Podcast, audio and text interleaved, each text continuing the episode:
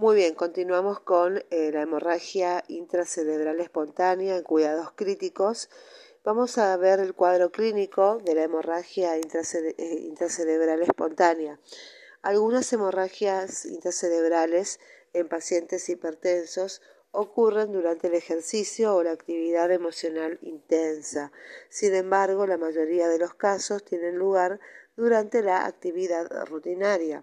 Los síntomas neurológicos en general aumentan gradualmente durante minutos o pocas horas, no comienzan abruptamente y no son máximos al inicio, a diferencia de la embolia cerebral o la hemorragia subaracnoidea.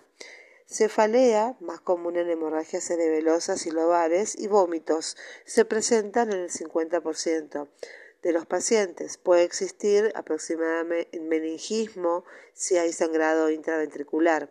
Las convulsiones en los primeros días ocurren en 4 a 29% de los pacientes, más comunes en las hemorragias lobares.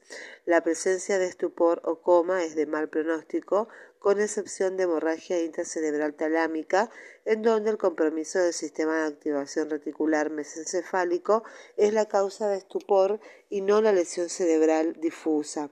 En estos casos puede haber recuperación después de la reabsorbida la sangre. Algunos pacientes presentan anormalidades electrocardiográficas, entre ellas el intervalo QT prolongado, depresión del segmento ST, ondas T planas y picudas y ondas U. Estos cambios reflejan fundamentalmente isquemia del ventrículo izquierdo, probablemente debido a una liberación central de catecolaminas inducida por hipoperfusión del hipotálamo posterior y suelen acompañarse de leves elevaciones séricas de enzimas miocárdicas. Pueden ocurrir arritmias ventriculares em, por compresión del tronco cerebral. Los signos neurológicos varían de acuerdo con la localización. La frecuencia de la localización generalmente se produce en, eh, el putamen en el 42%, en la región talámica en el 26%, en la región lobar hasta el 30%, se puede localizar en el cerebelo en un 15% y en el tronco cerebral un 11%. Bueno, cuando tenemos una hemorragia en el área putaminal, la, difusión de la hemorragia se produce a lo largo de los tractos de fibras de sustancia blanca, causando hemiplegia, pérdida hemisensitiva, hemianopsia homónima, parálisis de la mirada, estupor o coma. La hemorragia talámica también puede extenderse en una dirección transversal o la extremidad posterior de la cápsula interna hacia abajo presionando el techo o tectum del mesencéfalo o puede romperse en el tercer ventrículo. Los síntomas incluyen hemiparesia, hemianestesia y a veces hemianopsia homónima, parálisis de la mirada hacia arriba con pupilas mióticas poco reactivas, mirando la punta de la nariz, desviación oblicua, mirada mal dirigida hacia el lado parético, en contraste con la lesión cortical en que los ojos huyen de la hemiparesia y puede haber afasia si se afecta el hemisferio dominante o negligencia en el lado contralateral. Si la hemorragia es de localización lobar, depende de la ubicación, se afectan con mayor frecuencia los lóbulos parietales y occipitales, se asocian a mayor incidencia de convulsiones, las occipitales suelen presentar hemianopsia homónima contralateral, las frontales plejía contralateral o parecia de la pierna con preservación relativa del brazo, cerebelosa por lo general se originan en el núcleo dentado, se extienden al hemisferio y al cuarto ventrículo y eventualmente al tegmento pontino, causa ataxia, vómito, cefalea, generalmente occipital, irradiada a cuello u hombro, rigidez de la nuca, parálisis de la mirada y paresia facial, y es característica la ausencia de hemiparesia y puede deteriorar la conciencia debido a la compresión del tronco. La pontina se caracteriza, la hemorragia pontina se caracteriza por un hematoma medial que se extiende en la base de la protuberancia y a menudo se determina un coma profundo durante los primeros minutos después de la hemorragia, probablemente debido a la interrupción del sistema activador reticular, y el examen motor se caracteriza por una parálisis total. Las pupilas son pequeñas en punta de alfiler y reaccionan a la luz intensa. Los movimientos oculares horizontales, que son los óculos cefálicos vestibulares están ausentes y puede haber bobbing ocular y parálisis facial.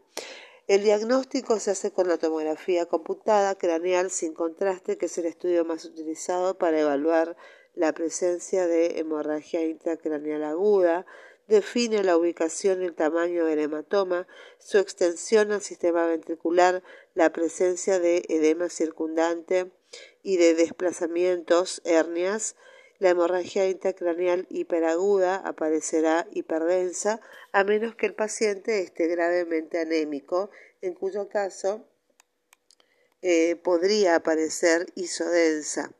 En el curso de semanas la sangre se hace isodensa y puede presentar em, apariencia de un reforzamiento anular y más adelante se vuelve hipodensa.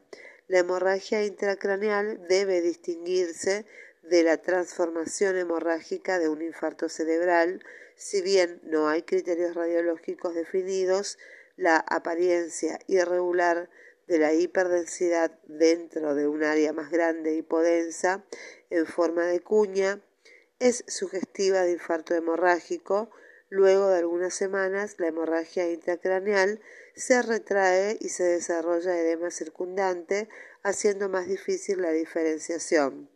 La estimación del volumen de la hemorragia intracraneal es útil para predecir la gravedad y efectuar una evaluación pronóstica inicial y se calcula utilizando la escala de centímetros en la tomografía o en la resonancia mediante el método ABC 2 y según la descripción original se identifica el corte del Bien, eh, en la tomografía con contraste eh, con el área más extensa de la hemorragia y la aparición de sangre en las imágenes de RCK depende de las propiedades paramagnéticas de los diversos estados de la hemoglobina, oxihemoglobina, desoxihemoglobina, metahemoglobina y hemosiderina y del modo de adquisición de las imágenes en la fase inmediata hiperaguda Dentro de las primeras horas las imágenes son iso-intensas o hipo-intensas en imágenes ponderadas en T1 y ligeramente hiperintensas en márgenes ponderados en T2.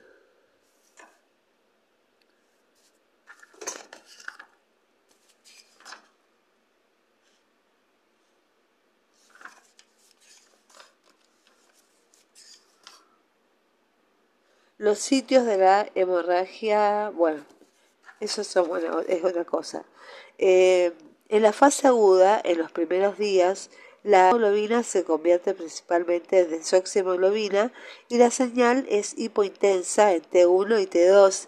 En la fase subaguda, a medida que pasa el tiempo, se produce la degradación del hematoma y la desoxihemoglobina se convierte en metahemoglobina y en los primeros 3 a 7 días la metahemoglobina es mayoritariamente intracelular y la señal será hiperintensa en T1 e hipointensa en T2, que es la fase aguda temprana.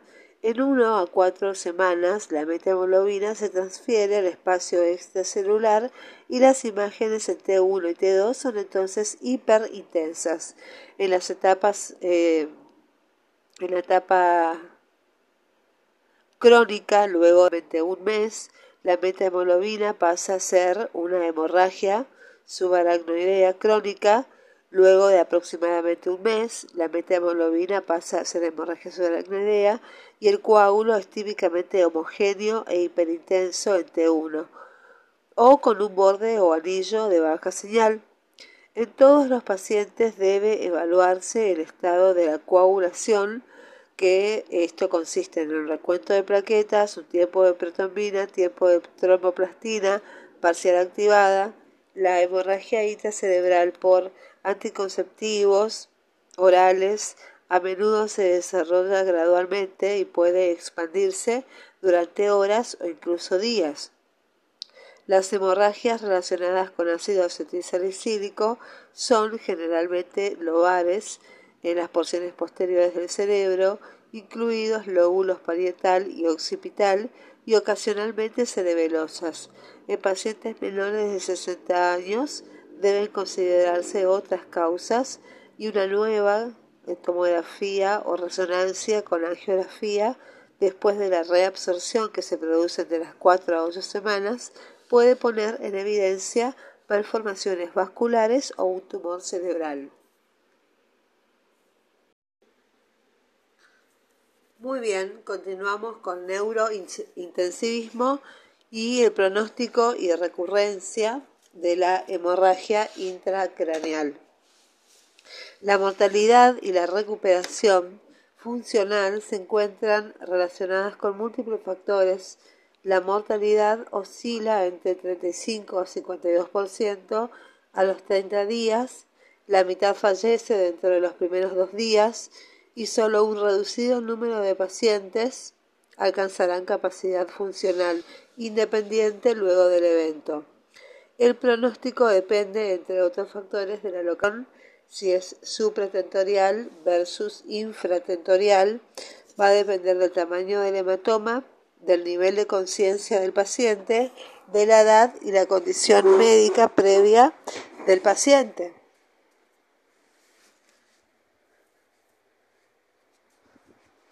Bien.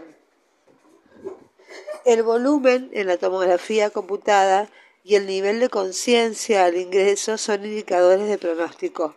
Un, volumen igual o mayor a 60 centímetros cúbicos en la tomografía computada inicial y un puntaje de menos de 8 en la escala de coma de Glasgow, según sus siglas en inglés, prevé una mortalidad del 91% a los 30 días un informe a más de 30 eh, centímetros cúbicos y un electrocardiograma igual o mayor a 9 predijo y un electroencefalograma mayor o igual a 9 predijo una mortalidad del 19% a los 30 días y la, em, la, la, el edema hemorrágico sobre todo en las primeras horas, la hemorragia eh, en las primeras horas, en cambio, es un predictor independiente de la mortalidad y da pobres eh, resultados. Eh, el deterioro neurológico temprano dentro de las 48 horas dentro de las 48 horas de la presentación no es infrecuente en un 23% y se asocia con mal pronóstico con eh, probabilidades de mala evolución mayor de 8 veces.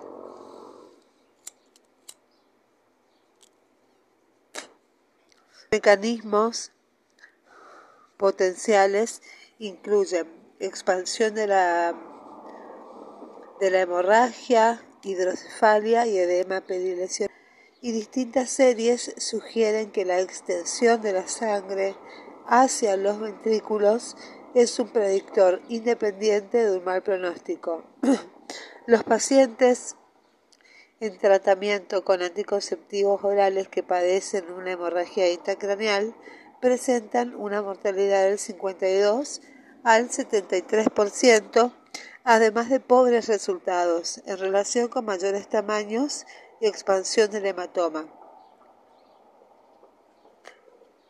La evidencia en relación con antiplaquetarios no es clara ni definida y los estudios con resultados dispares eh, respecto a la evolución se relacionan seguramente con las características de las poblaciones estudiadas, que son, eh, dependen de la edad, la etnia y las comorbilidades y se ha propuesto una escala simple de seis puntos diseñada para predecir la mortalidad que incorpora varios componentes clínicos predictores independientes, que son la escala de Glasgow, que tenemos de 3 a 4, la escala de Glasgow son dos puntos, 5 a 12 eh, es un punto y 3 a 15 equivale a, a 0 puntos.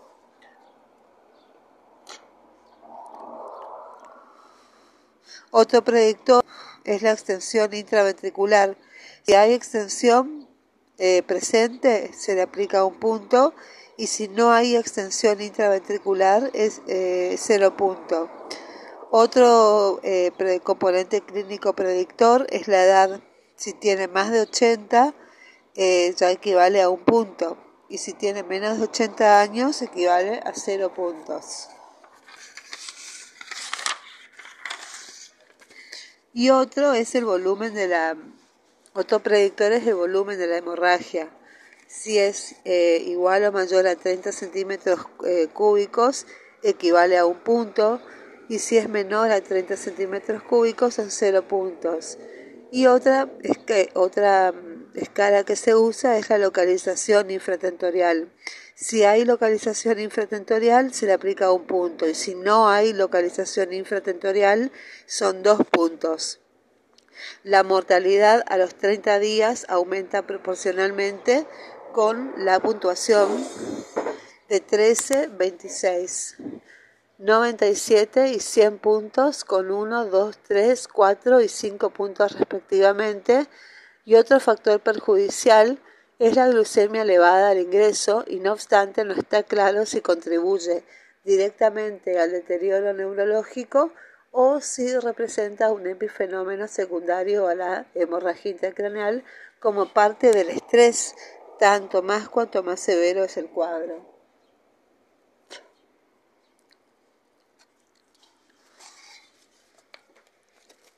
El colesterol total y el LDL bajos se han relacionado con un riesgo de hemorragia intracraneal y probablemente con crecimiento del hematoma, deterioro neurológico y mortalidad a los tres meses y la recurrencia de la hemorragia intracraneal hipertensiva alcanza hasta un 5% y es más común dentro de los dos primeros años y la hipertensión arterial mal controlada constituye el factor de riesgo más importante. Los factores de riesgo para la recurrencia incluyen hipertensión arterial no controlada, ubicación lobar, edad avanzada, anticonceptivos orales, apolipoproteinemia y eh, microhemorragias en la resonancia magnética. Con eh, respecto al eh, tratamiento en cuidados intensivos, debido a la necesidad de evaluar eh, parámetros asociados a elevaciones en la presión intracraneana, eh, ventilación mecánica y diversas complicaciones potenciales. Y a continuación resumen las opciones terapéuticas propuestas en dichas en distintas guías para la terapia de la hemorragia intracraneana. Bueno, con respecto a los aspectos eh, generales, la temperatura corporal debe mantenerse en valores normales, no están contraindicados los antipiréticos usuales, es necesario investigar y descartar el origen infeccioso u otra causa. La hiperglucemia en las primeras 24 horas se asocia con resultados adversos. Es recomendable, según las evidencias actuales, el tratamiento con insulina para mantener los niveles de glucemia entre 140 y 180 milímetros de mercurio, la, miligramos, por, miligramos por litro. Perdón. La prevención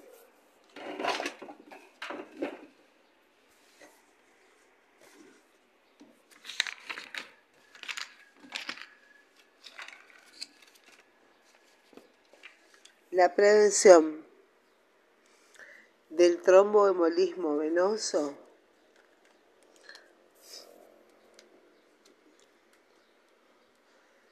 profundo eh, incluye todas las opciones disponibles, comprensión neumática, baja dosis de heparina de bajo peso molecular y filtro en cava inferior según valorización en cada caso. Los anticonceptivos orales y antiplaquetarios deben interrumpirse inmediatamente, por lo menos durante una o dos semanas después del inicio de la hemorragia y un efecto anticoagulante debe ser revertido. El sulfato de protamina está indicado para el tratamiento inmediato de los pacientes con hipertensión eh, eh, con hemorragia eh, intracerebral asociada al uso de heparina. Los concentrados de complejo protombínico y vitamina K intravenosa son necesarios en el paciente en tratamiento con anticonceptivos y existe el riesgo de producir un estado protrombótico agudo al revertir la anticoagulación en un paciente con fibrilación auricular. Sin embargo, el riesgo de extensión de la hemorragia supera este riesgo potencial y los pacientes con trombocitopenia deben recibir eh, transfusión plaquetaria.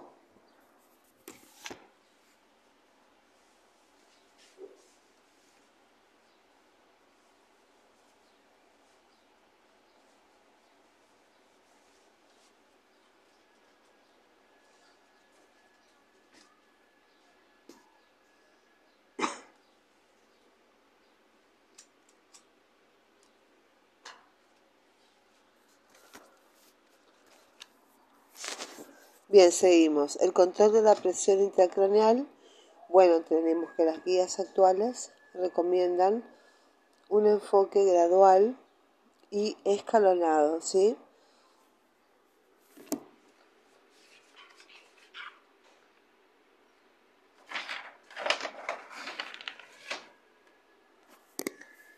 El algoritmo de tratamiento de la presión intracraneal indica presión de perfusión eh, cerebral y eh, se hace con un monitor de la presión intracraneana con y mantener la presión eh, la PPC mayor a 60 milímetros de mercurio y se prefiere un catéter vascular.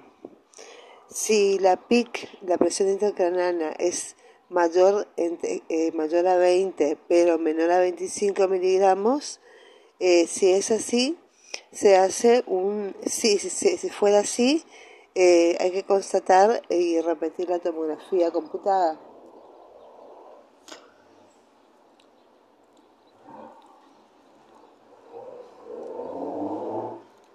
En el caso de que no sea así, hay que hacer una retirada eh, escalonada de tratamientos para la presión intracraneal.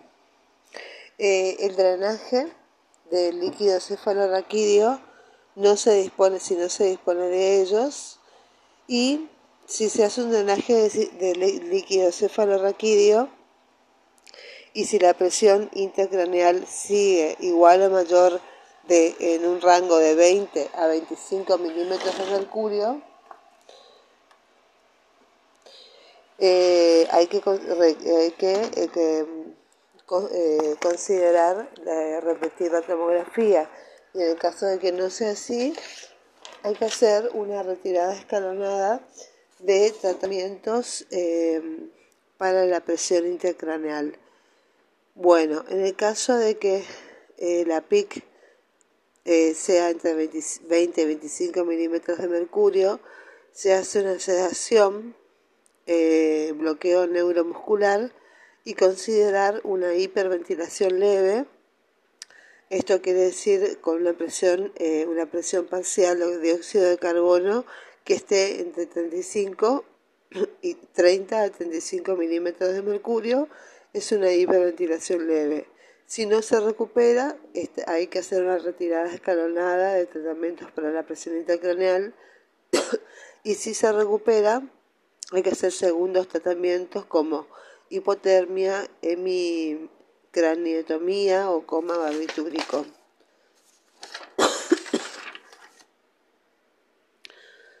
Eh, control de la presión arterial. ¿Cómo controlamos la presión arterial en estos pacientes? La presión arterial media a menudo se encuentra elevada en pacientes con em, eh, hemorragia intracraneal. Los aumentos importantes de la presión arterial pueden empeorar la em, hemorragia intracraneal, favoreciendo una fuerza continua de sangrado y la explicación de este. Sin embargo, un aumento de la presión arterial media puede ser necesario para mantener la presión de perfusión cerebral. En este contexto, una disminución de la presión arterial sistólica inferior a 130 milímetros de mercurio puede causar isquemia y empeorar la lesión neurológica. Hay pocos datos prospectivos disponibles sobre el manejo de la presión arterial en la hemorragia intracraneal. En el ensayo controlado aleatorizado, eh, la reducción activa de la presión arterial con un objetivo de tener una sistólica de 140 milímetros de mercurio en comparación con el manejo tradicional de una sistólica de 180 milímetros de mercurio, se asoció con una reducción en el crecimiento del hematoma de 14 versus 26% a las 24 horas. Sin embargo, este hallazgo no alcanzó significación estadística cuando los resultados se ajustaron por volumen del hematoma y tiempo de realización en la tomografía computada. Tampoco se observaron efectos en la evolución clínica a los 90 días y en otros estudios también se observaron tendencias hacia la reducción del enema perilesional y mejores resultados clínicos que se encuentran en curso ensayos mayores que todavía no están listos. Las recomendaciones actuales en relación con la presión arterial son tener una presión sistólica mayor de 200 milímetros de mercurio o una presión arterial media mayor a 150 milímetros de mercurio, la recomendación es hacer una enérgica reducción de la presión arterial con fármacos en infusión intravenosa e intravenosa continua, monitorización frecuente entre los valores cada 5 minutos.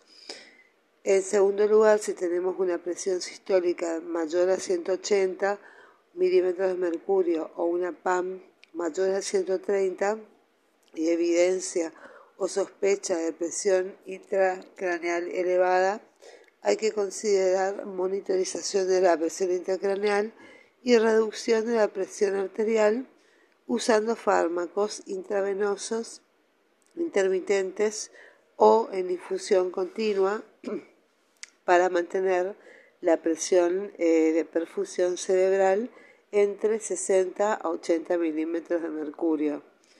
Eh, la presión arterial media sistólica eh, se encuentra, es, un, tercer, un tercer panorama. Si la sistólica se encuentra entre 180 o tenemos una, una presión media mayor a 130 milímetros de mercurio, sin evidencia o sospecha de presión intracraneal elevada, se hace una reducción modesta de la presión arterial a presión arterial media de 110 milímetros de mercurio o presión arterial de 160-90 milímetros de mercurio usando fármacos intravenosos intermitentes o en infusión continua y reexaminando al paciente cada 15 minutos.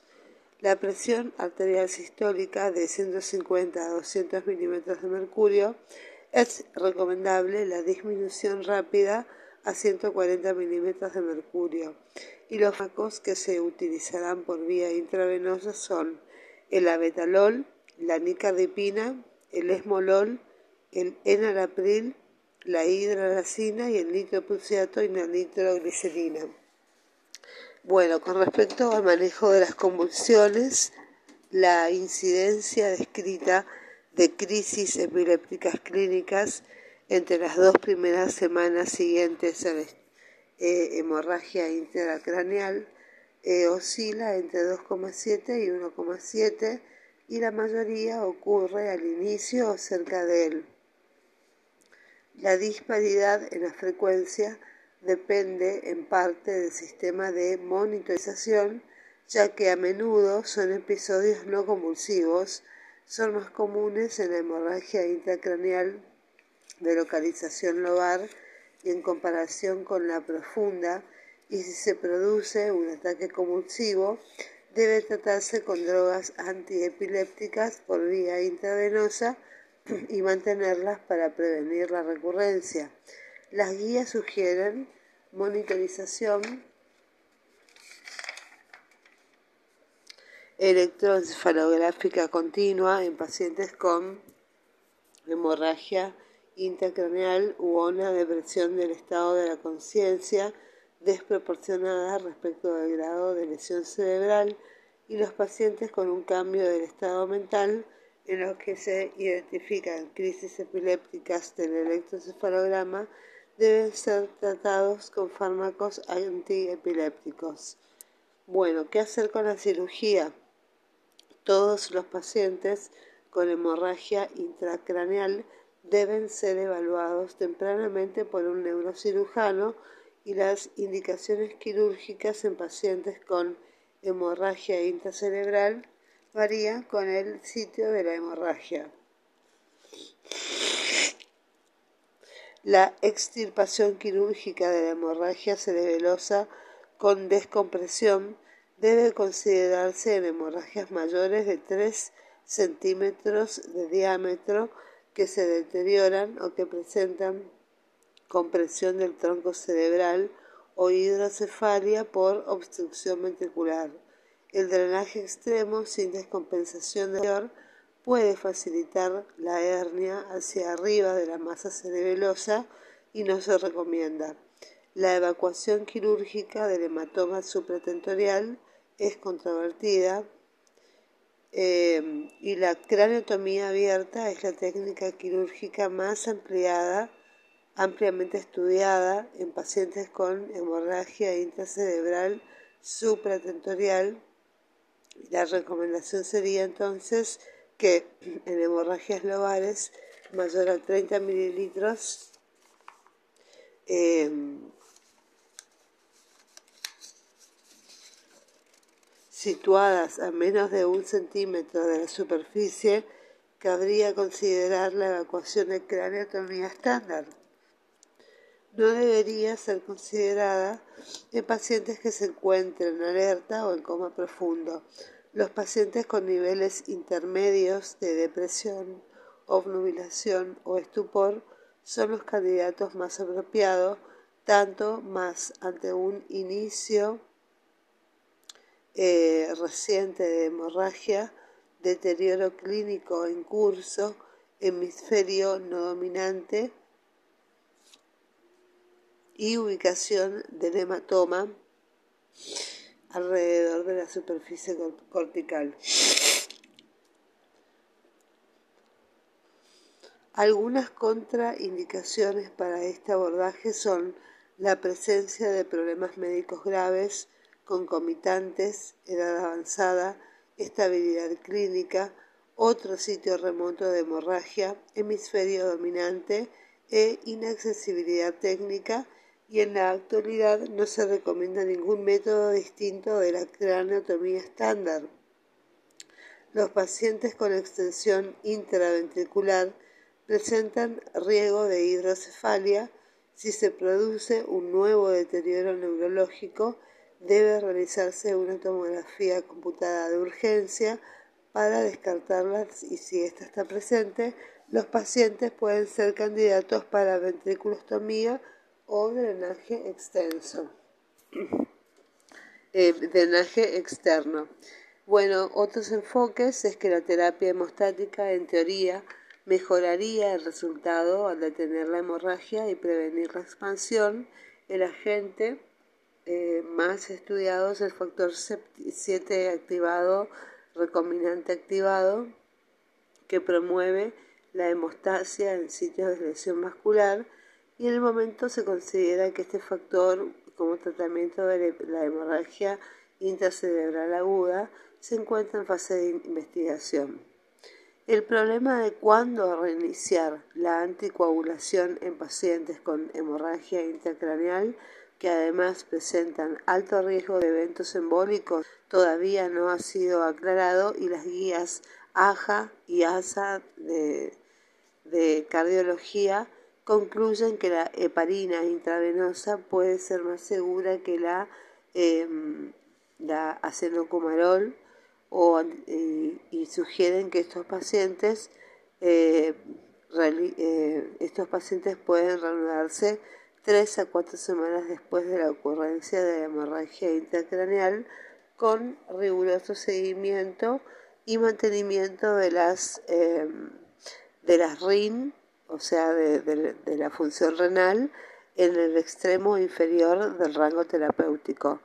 Prevención secundaria. Es probable que el control de la presión arterial a lo largo del plazo reduzca significativamente el riesgo de hemorragia intracraneal recurrente y en relación con otras medidas y según el estado actual del conocimiento son aconsejables dejar de fumar, evitar el consumo importante de alcohol y de cocaína. No existen datos suficientes para recomendar restricciones generales al uso de estatinas y los estudios de investigación básica y clínica en el campo de mm, la hemorragia intracerebral seguramente aportarán nueva información que podrá ser utilizada para el desarrollo de futuros tratamientos que ciertamente serán multifacéticos con diferentes opciones según el tiempo evolutivo. Los puntos claves aquí son, primero, que la mortalidad a los 30 días de la hemorragia intracraneal oscila entre 35 y 52%. En los sobrevivientes, el pronóstico funcional de recuperación depende de la localización, del tamaño, del nivel de conciencia, de la edad y de la condición médica previa. Segundo punto clave es que todos los fármacos anticoagulantes y antiplaquetarios deben interrumpirse y el efecto anticoagulante debe ser revertido inmediatamente con agentes apropiados. La temperatura debe ser tratada y controlada. Se encuentra indicado el tratamiento con insulina para mantener una glucemia entre 140 y 180 miligramos y el tratamiento inicial de la presión intracraneal no difiere sustancialmente de las medidas usuales a tal fin e incluida la monitorización. A todo esto, si la presión intracraneal sigue eh, igual o superior en, unos rangos de 20 a 25 milímetros de mercurio, se hace un bolo de manitol o solución hipertónica. Eh, si continúa, se considera la, repetir la tomografía y si no, si con el bolo de manitol se recupera, se hace una retinada escalonada. Eh, en cambio, si continúa a pesar del manitol con una presión intracraneal de 20 a 25 milímetros de mercurio, se, bueno, lo que el paso a hacer es hacer una sedación con un bloqueo neuromuscular y considerar una hiperventilación leve con una presión, eh, presión eh, media de dióxido de carbono de entre 30 a 35 milímetros de mercurio y si aún así no se recupera, hacer segundos tratamientos como hipotermia, hemicraneoctomía o coma barbitúrico. Este es el algoritmo de tratamiento de la presión intracraneal que indica presión eh, de perfusión cerebral y líquido cefalorraquídeo.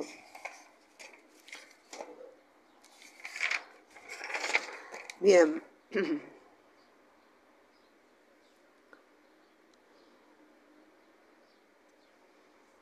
Las recomendaciones actuales son si tenemos eh, con la presión arterial media, a menudo se encuentra elevada en pacientes con hemorragia intracraneal y los aumentos importantes de la presión eh, arterial pueden empeorar la hemorragia intracraneal, favoreciendo una fuerza continua de sangrado y la expansión de este.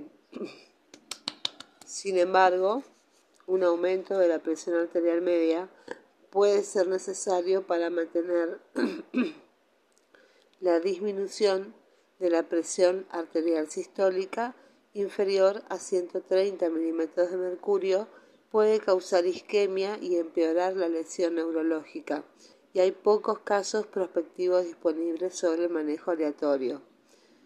Em, entonces, las recomendaciones actuales en relación con la presión arterial son presión arterial sistólica mayor a 200 milímetros de mercurio o una presión arterial media mayor a 150 milímetros de mercurio, enérgica reducción de la presión arterial con fármacos en infusión intravenosa continua, monitorización frecuente de los valores cada 5 minutos, una presión arterial sistólica mayor a 180 o una presión media mayor a 130 y con evidencia sostenida de presión intracraneal elevada, hay que considerar monitorización de la presión intracraneal y reducción de la presión arterial para mantener la presión de perfusión cerebral entre 60 a 80 milímetros de mercurio.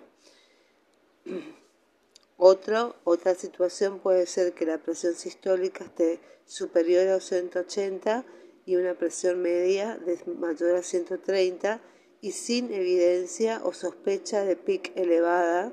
Aquí hay que hacer una reducción modesta de la presión arterial a una PAM de 110 milímetros de mercurio o presión arterial de 160-90 milímetros de mercurio usando fármacos intravenosos intermitentes o en infusión continua y reexaminando al paciente cada 15 minutos.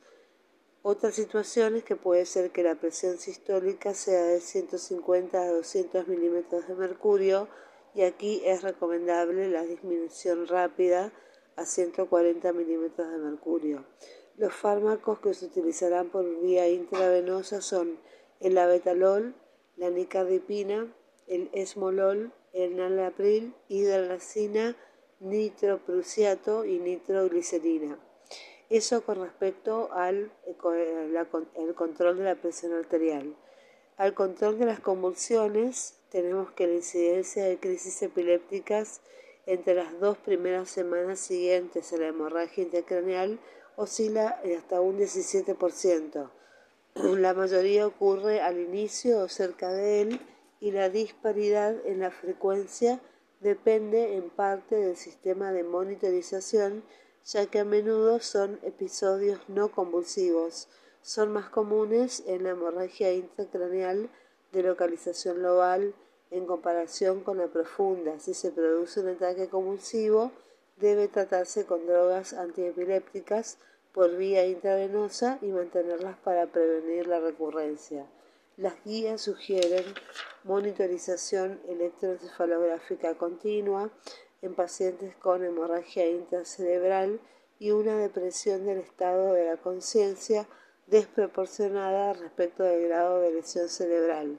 Los pacientes con un cambio del estado mental en los que se identifican crisis epilépticas en el, electroencefalograma deben ser tratados con fármacos antiepilépticos y no debe utilizarse medicación anticonvulsivante profiláctica. Bueno, con respecto a la cirugía, todos los pacientes con hemorragia intracraneal deben ser evaluados tempranamente por un neurocirujano. Las indicaciones quirúrgicas en pacientes con, con hemorragia intracerebral varían en el sitio de la hemorragia. La extirpación quirúrgica de la hemorragia cerebelosa con descompresión debe considerarse en hemorragias mayores de 3 centímetros de diámetro que se deterioran o que presentan compresión del tronco cerebral o hidrocefalia por obstrucción ventricular. El drenaje externo sin descompresión de la fosa posterior puede facilitar la hernia hacia arriba de la masa cerebelosa y no se recomienda. La evacuación quirúrgica del levantoma supratentorial es controvertida. Eh, la craneotomía abierta es la técnica quirúrgica más ampliamente estudiada en pacientes con hemorragia intracraneal supratentorial y la recomendación sería entonces que en hemorragias lobares mayor a 30 milímetros situadas a menos de un centímetro de la superficie cabría considerar la evacuación mediante craneotomía estándar. Em, no debería ser considerada en pacientes que se encuentren alerta o en coma profundo y los pacientes con eh, niveles intermedios de depresión, obnubilación o estupor son los candidatos más apropiados. Eh, tanto eh, más ante un inicio de reciente de hemorragia,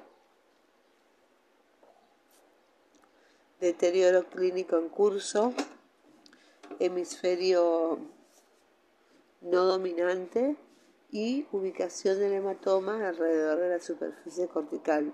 Y algunas contraindicaciones para este abordaje son la presencia de problemas médicos graves, concomitantes, edad avanzada, estabilidad clínica, otro sitio remoto de hemorragia, hemisferio dominante e inaccesibilidad técnica, y en la actualidad no se recomienda ningún método distinto de la cranotomía estándar.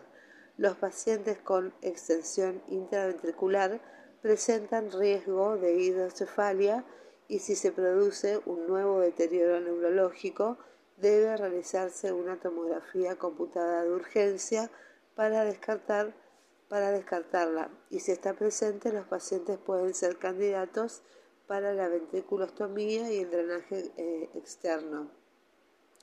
Muy bien. Eh, la terapia hemostática en teoría mejoraría el resultado al detener la hemorragia y la reanudación de la terapia antiplaquetaria con aspirina es probablemente segura después de la fase aguda de la hemorragia intracraneal con adecuado control de la presión arterial y asumiendo que el beneficio de la indicación supera el riesgo potencial de hemorragia intracraneal recurrente, como sería el caso del paciente con varios factores de riesgo cardiovascular.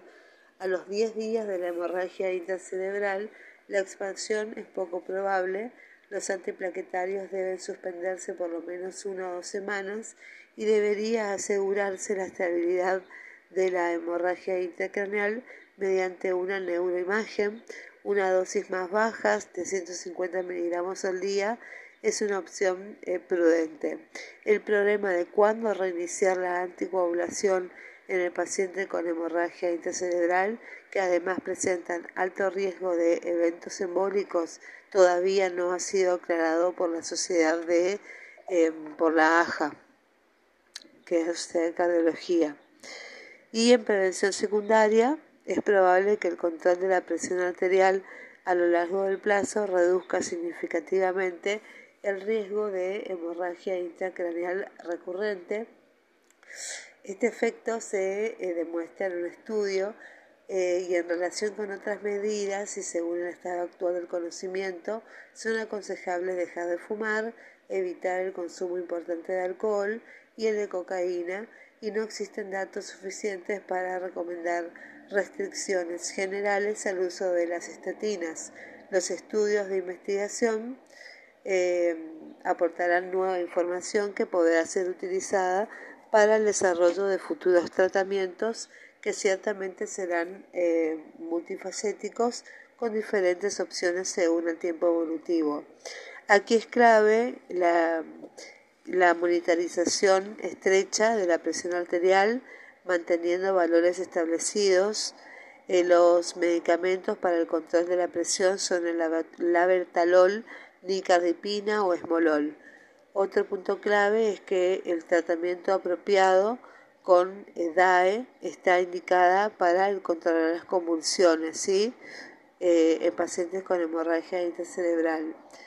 Otro punto clave es que para la hemorragia cerebelosa mayor a 3 centímetros de diámetro con deterioro o con compresión del tronco cerebral o hidrocefalia por obstrucción ventricular, se recomienda la evaluación quirúrgica y en la hemorragia intracraneal supratentorial la cirugía es muy controvertida.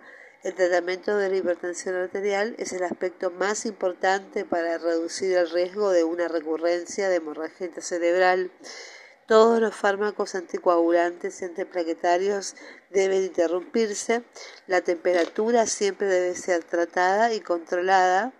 Eh, y el tratamiento inicial de la presión intracraneal no difiere eh, sustancialmente de las medidas usuales y la mortalidad al mes de la hemorragia intracraneal oscila en un 52% y en los sobrevivientes el pronóstico funcional de recuperación depende de la localización de la hemorragia, del tamaño, del nivel de conciencia, de la edad del paciente y de la condición médica previa.